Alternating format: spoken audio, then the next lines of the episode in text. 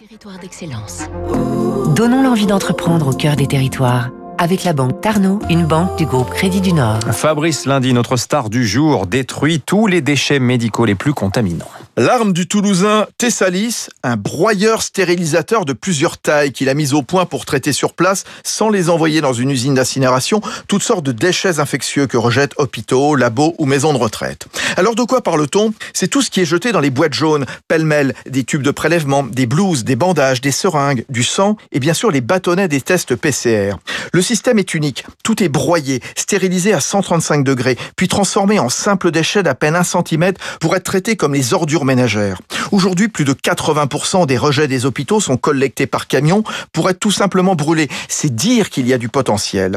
D'autant qu'avec les pandémies style Ebola et Covid, il faut pouvoir retraiter vite et partout. D'où l'invention de machines mobiles, pas plus grosses qu'un photocopieur. Michael Lozano, président de.